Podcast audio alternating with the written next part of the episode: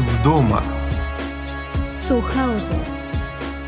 Українсько-німецький подкаст від НВЦ Онлайн. У пошуках роботи на чужині. Життя на роздоріжжі. Життя у невизначеності. Життя у пошуку. Коли все, що було раніше, застигло і залишилося десь далеко, але нове так і не почалося.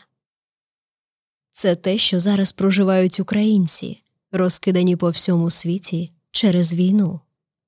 І це те, про що йде мова у подкасті вдома. Я Ліна, ведуча цього подкасту, і моя історія теж є історією пошуку та невизначеності. Її ви можете почути в першому епізоді. І сьогодні я хочу допомогти іншим на цьому шляху адаптації та інтеграції, важливим етапом якого є пошук роботи.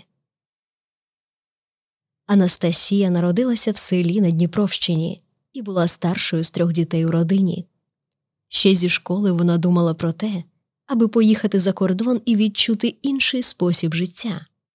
Спочатку вона вивчала польську мову в університеті в Києві, а в 2014 році, після подій Майдану, поїхала до Польщі.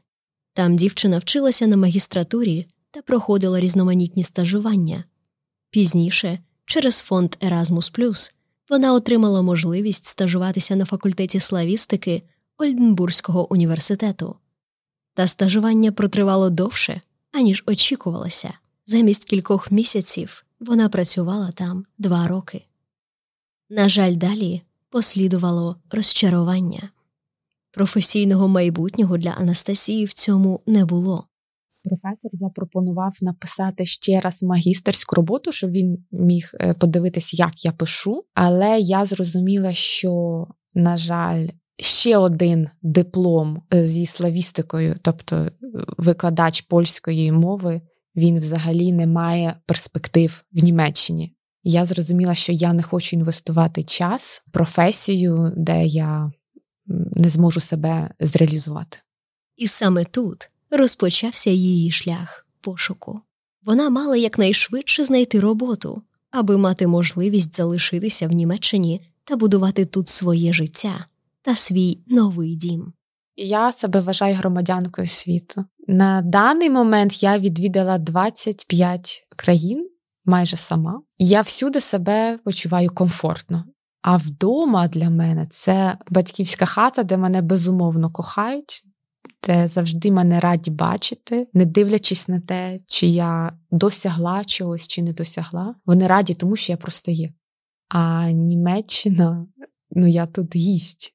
Мені тут комфортно, але тут постійна погоня за успіхом, за якимись досягненнями. І я завжди відчувала, що я ніколи не досягну цього рівня. То я постійно тут не до.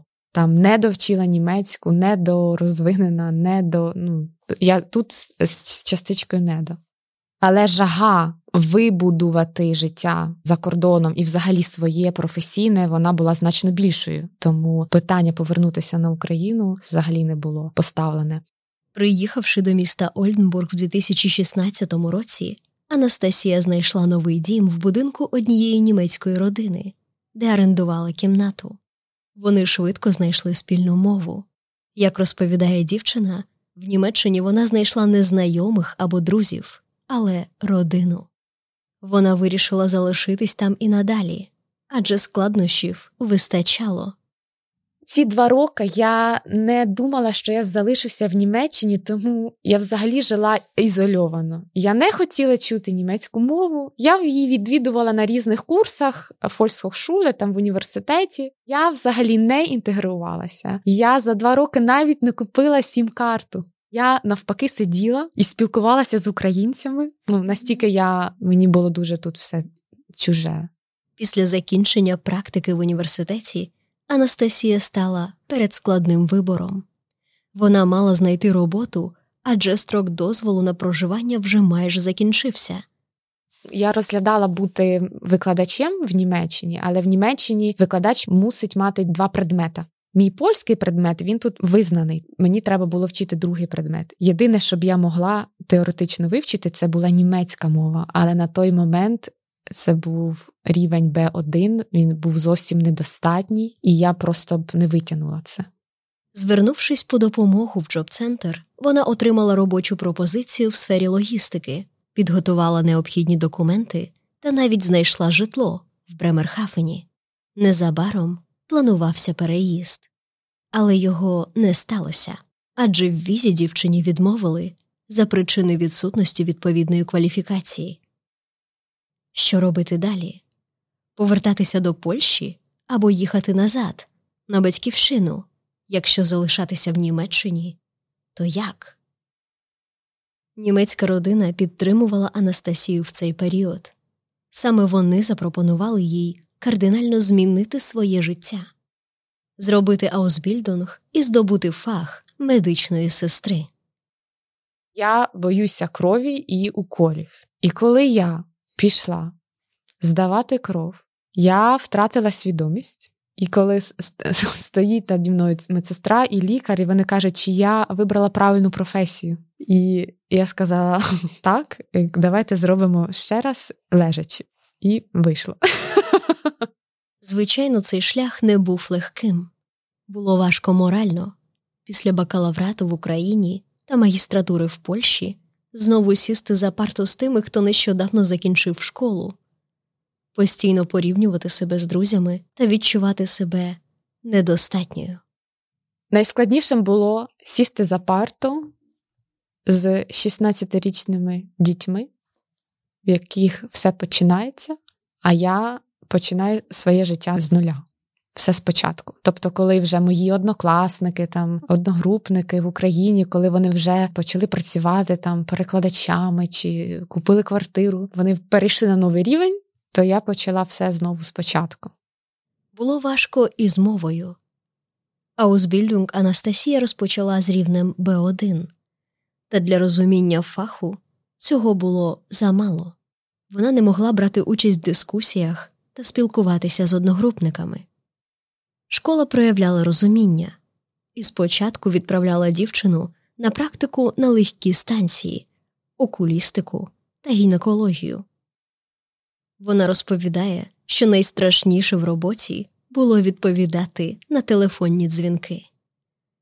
Вона завжди намагалася обходити телефон стороною або кликати когось поруч, адже кожен дзвінок від колег або клієнтів був викликом правильно зрозуміти та знайти слова для відповіді, та саме це стало точкою зросту. Боже, це був такий стрес. Я не брала той телефон, я його боялася. Думав, хоч би він не задзвонив, а він дзвонив і, і дзвонив. Це най, найстрашніше було. Але за півроку все пішло вгору. Зараз я впевнена, я люблю свою роботу, і я роблю її добре. За весь цей період в житті Анастасії змінився не лише фах, вона також відкрила для себе нове захоплення. Коли прийшла корона і перший локдаун, я вирішила поїхати в перший свій велотур.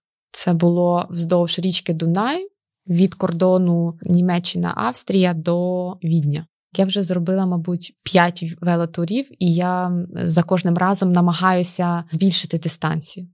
Взагалі, оця робота медсестри і війна вдома відкрили таку жагу до життя. От я ціную життя, я ціную кожен ранок. Я дуже інтенсивно працюю з людьми, і тому тури для мене це моменти, коли я проводжу час наодинці. Я наповнююся, я заряджуюся, заряджаюся енергією в цих велотурах. Я поконала Атлантичне узбережжя Португалії, узбережжя Північного моря в Німеччині. І останній мій тур, мій рекорд за 13 днів я проїхала 1100 кілометрів від Барселони через всю Францію до кордону з Італією. За іронією долі, майже всі найближчі родичі Анастасії пов'язані з медициною, і дитиною дівчина на відсіч не хотіла йти в цю сферу. Та в Німеччині пошук роботи став для неї шляхом радикальних змін. Вона успішно завершила своє навчання та наразі вже два роки працює медсестрою в шпиталі Піус в Ольденбурзі.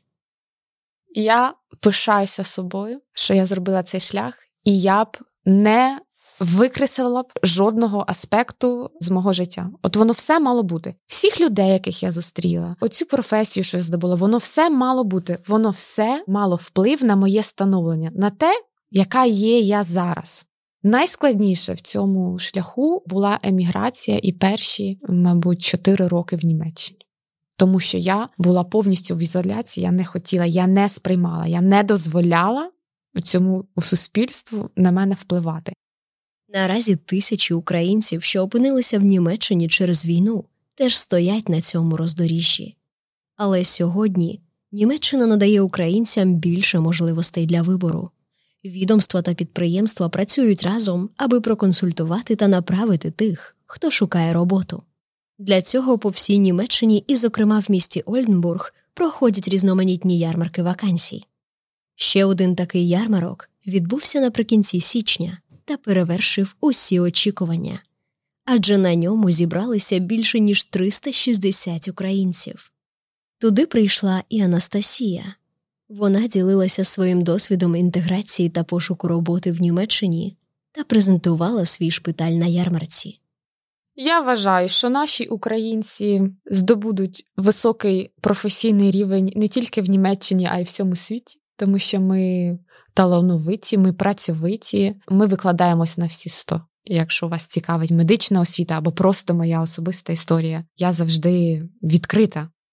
Я поспілкувалася з організатором цього ярмарку вакансій ольденбурзьким підприємцем Ральфом Буцін. Він заснував об'єднання Up to Help під патронатом міністра економіки Нижньої Саксонії Олафа Ліса одразу ж після початку війни в Україні. Важливо розуміти, що деякі родини перетинали кордон лише з маленькою сумкою, і через страх вони не думали брати з собою більше. Це було навіть неможливо. Деякі з них тікали пішки, потягом, автобусом або старим авто. Спочатку об'єднання займалося дуже простими справами забезпечення біженців з України одягом та засобами гігієни, надання житлового приміщення. Асоціація створила сейф-хаус, де люди могли зупинитися після приїзду на деякий час. Окрім цього, для дорослих і дітей були організовані уроки німецької мови в Миколаївській церкві. Звичайно, це щоденна допомога в повсякденному житті, де взяти наклейку на смітник, або як перереєструвати авто, чи коли потрібно змінювати водійські права. Для багатьох людей, які приїжджають з України, це лист за сімома печатями. У повсякденному житті це дуже прості речі, але в цьому треба знатися, аби доступно все пояснити. Зараз організація бачить інші потреби і бажає допомогти українцям у пошуку роботи, аби вони мали можливість повноцінно стати на ноги в чужій для себе країні. Ich glaube, das kann man mit einem sehr schönen Beispiel darstellen. Wenn man morgen zu mir sagt, Я думаю, що це можна проілюструвати дуже гарним прикладом. Якщо мені завтра скажуть Ральфе, твоє нове життя починається в білій церкві. Я не знаю мови, не можу ані говорити, ні писати або читати. Та раптом мені треба йти на роботу.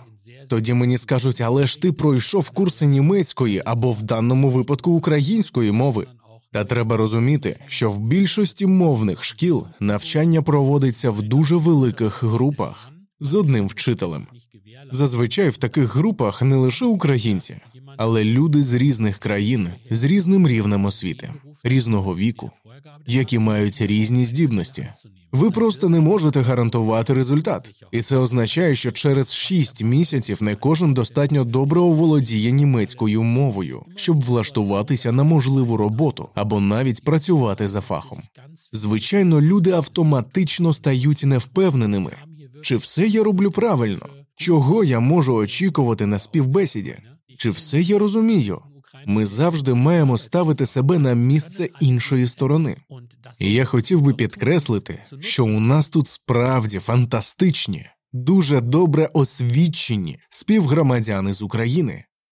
Я не зустрічав ще жодного українця, який був би безробітним в Україні. Усі вони можуть щось робити, і ми маємо зуміти це використати. У своїй діяльності підприємець покладається на власний досвід. Йому теж довелося зіткнутися зі складнощами інтеграції, та не в Європі, а в Новій Зеландії. Also ich konnte zum Beispiel, als ich nach Neuseeland zurückgekehrt bin, äh, kein Wort Maori. Коли я повернувся до Нової Зеландії, я не знав ще жодного слова мовою маорі.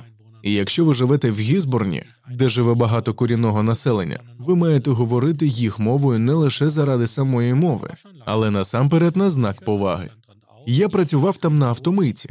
На мені була футболка з написом Я не знаю маорі. Допоможіть мені. Спочатку я працював з дуже простою термінологією, та згодом моя мова покращувалася. Через шість місяців я купив нову футболку і написав на ній Дякую. Тепер я набагато краще знаю маорі. А потім, як розказав мені мій начальник, багато людей приїздили на мийку, аби просто подивитися на мій прогрес. Мили там машину, щоб побачити, наскільки добре я вже володію мовою.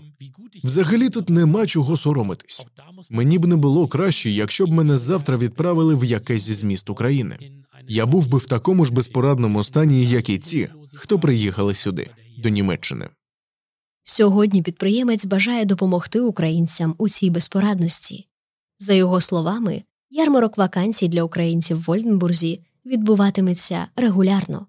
При цьому захід не буде відкритим. Учасники мають реєструватися попередньо. Звичайно, існує й інша проблема деякі кваліфікації не визнаються. Це пов'язано насамперед з відмінностями в освітніх системах і форматах навчальних програм. Не залишається іншого вибору, окрім як розпочати роботу з нижчої посади. Та навіть із визнаною кваліфікацією на цьому шляху можуть бути перешкоди, і найбільша з них мова. Ральф Буцін бачить у цьому нові перспективи. За його словами, система освіти потребує реформ, інвестицій та контролю, і тоді країна зможе отримати навіть економічну вигоду. Саме в цьому напрямку він бачить розвиток свого об'єднання.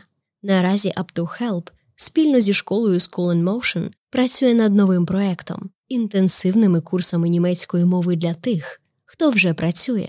При цьому сплачувати курси для своїх працівників мають саме компанії. Загалом рівень інтеграції українців відносно високий. Це підтверджують багато позитивних прикладів, розповідає підприємець. Я знаю молоду дівчину, яка зараз працює фотографом в одній фірмі в Ольденбурзі, при цьому не володіючи німецькою мовою. Чому? Вона фантастичний фотограф, вона надзвичайно досвідчена і багато чого досягає завдяки своїй посмішці та зусиллям, які докладає. Вона також розмовляє англійською, тому отримала постійний трудовий договір. Ще знаю хлопця, який погано говорить німецькою, але працює на пошті та доставляє пакунки. Ще одна історія успіху стосується Ландешпаркасе в Ольденбурзі. Вони найняли молоду українку, хоча її рівень німецької невисокий, і в основному навчають її в бек-офісі. Всі ці компанії впевнені, що отримають прибуток там, де інвестують. І я міг би розповісти ще багато подібних історій. За даними генерального директора центру зайнятості Міхаеля Фуге, наразі в джоб-центрі міста Ольденбург зареєстровано 1325 українців, які є працездатними. До цього ще близько 500 дітей віком до 14 років. Станом на червень 2023 року 244 українці працевлаштувалися на неповний або повний робочий день. Станом на грудень 2023 року центр зайнятості нарахував ще 152 працевлаштованих українця, які сплачують податки, та 89 осіб, які отримали неповну зайнятість у форматі міні-джоб. Окрім фінансування таких послуг, як оренда та опалення, джоб-центр також відповідає за інтеграцію, консультації та підтримку. Тому першою важливою інтеграційною стратегією з початку війни було фінансування мовних курсів, розповідає Міхаель Фуге. Наразі перша велика хвиля завершила мовну підготовку. Деякі з них вже мають рівень Б1. Тож тепер ми можемо інтегрувати їх у роботу та навчання. І ми радіємо цьому потенціалу, тому що бачимо ситуацію на ринку праці, низький рівень безробіття і багато вакансій, що залишаються незайнятими і потребують працівників. Зазвичай після закінчення мовного курсу ми проводимо консультацію з клієнтом. Дивимося, які кваліфікації він чи вона має, чи вони підтверджені, де є можливості інтеграції на рівні спеціаліста чи навіть експерта, а також наявність відповідного володіння мовою. Наприклад, якщо ви хочете працювати лікарем, вам потрібен мінімум С1 або С2. Це одна з передумов. Тоді ви можете подати заявку. І, звичайно, ми це підтримаємо. Якщо наразі інтеграція на рівні кваліфікованого працівника неможлива або немає відповідної пропозиції, тоді, звичайно, ви маєте шукати іншу роботу, де достатньо Б1. Важливо, аби вивчений матеріал не втрачався і застосовувався. За таких умов людина повинна бути готовою взятися за роботу на іншому рівні або в іншій галузі. Ми пропонуємо мовну підтримку і надалі під час роботи, щоб ви не залишалися з Б1, але переходили до Б2 або С1. Більш детальну інформацію щодо підтвердження дипломів та кваліфікацій можна знайти на вебсайті anerkennungindeutschland.de. Центр зайнятості також надає супутні консультації. Іншою установою, до якої можна звернутися, є міграційний центр All-In в Ольденбурзі. Він надає українцям підтримку та поради в процесі підтвердження кваліфікації. Всю інформацію та посилання ви можете знайти в описі цієї серії подкасту. Директор джоб-центру Міхаель Фуге наголошує, що робота є важливим етапом інтеграції для українців у Німеччині. Якщо ви думаєте про перспективу залишатися тут, у Німеччині, звичайно, працевлаштування на часткову або повну зайнятість із соціальним страхуванням є дуже важливим. І я вірю, що в цьому випадку політики зроблять усе можливе, аби люди змогли отримати необхідні документи для довгострокового перебування. Та якщо ви плануєте повернутися в Україну, працевлаштування так само необхідне за законом Німеччини. Всі люди, які отримують пільги, зобов'язані влаштуватися на роботу після проходження інтеграційного курсу та в перспективі вийти на самофінансування, в тому числі і біженці з України. Зважаючи на труднощі на шляху інтеграції, ми, звісно, також стикаємося з людьми, які мають проблеми з фізичним або ментальним здоров'ям через війну в Україні. Деякі з них дуже травмовані, і звичайно, ми даємо цим людям час і пропонуємо підтримку, щоб знайти найкращий спосіб інтеграції для кожного. На останньому ярмарку вакансій для українців представники джоб-центру також були присутні. За словами Міхаеля Фуге, вони тісно співпрацюють з партнерами в цьому напрямку, та у майбутньому подібні заходи плануються щомісяця. За словами голови об'єднання Up to Help, наступний масштабний ярмарок вакансій заплановано на 24 квітня. Я знаю, що українці працьовиті та талановиті і завжди досягають своєї мети. І я вірю, що кожен, хто зараз стоїть на цьому роздоріжжі, у цій невизначеності та пошуку знайде те, що шукає, та реалізує свій потенціал.